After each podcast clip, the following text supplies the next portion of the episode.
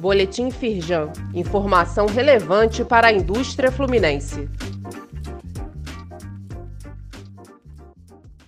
Edição de quinta-feira, 12 de maio.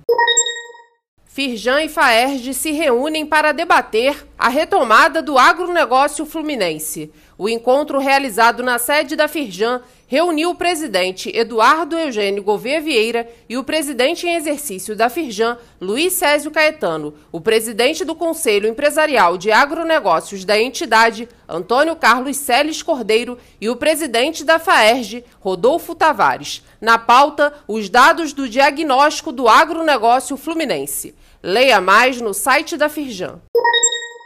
Últimos dias. Participe da votação do Prêmio Faz Diferença 2022 até 15 de maio. A parceria da Firjan com o jornal O Globo destaca iniciativas inspiradoras para o país. Para concorrer na categoria Desenvolvimento do Rio, a Firjan apresentou três empresas: Copapa, Dona Rosa Filmes e Fundação Grupo Volkswagen. No site da Firjan, conheça todos os indicados e acesse o link para votar.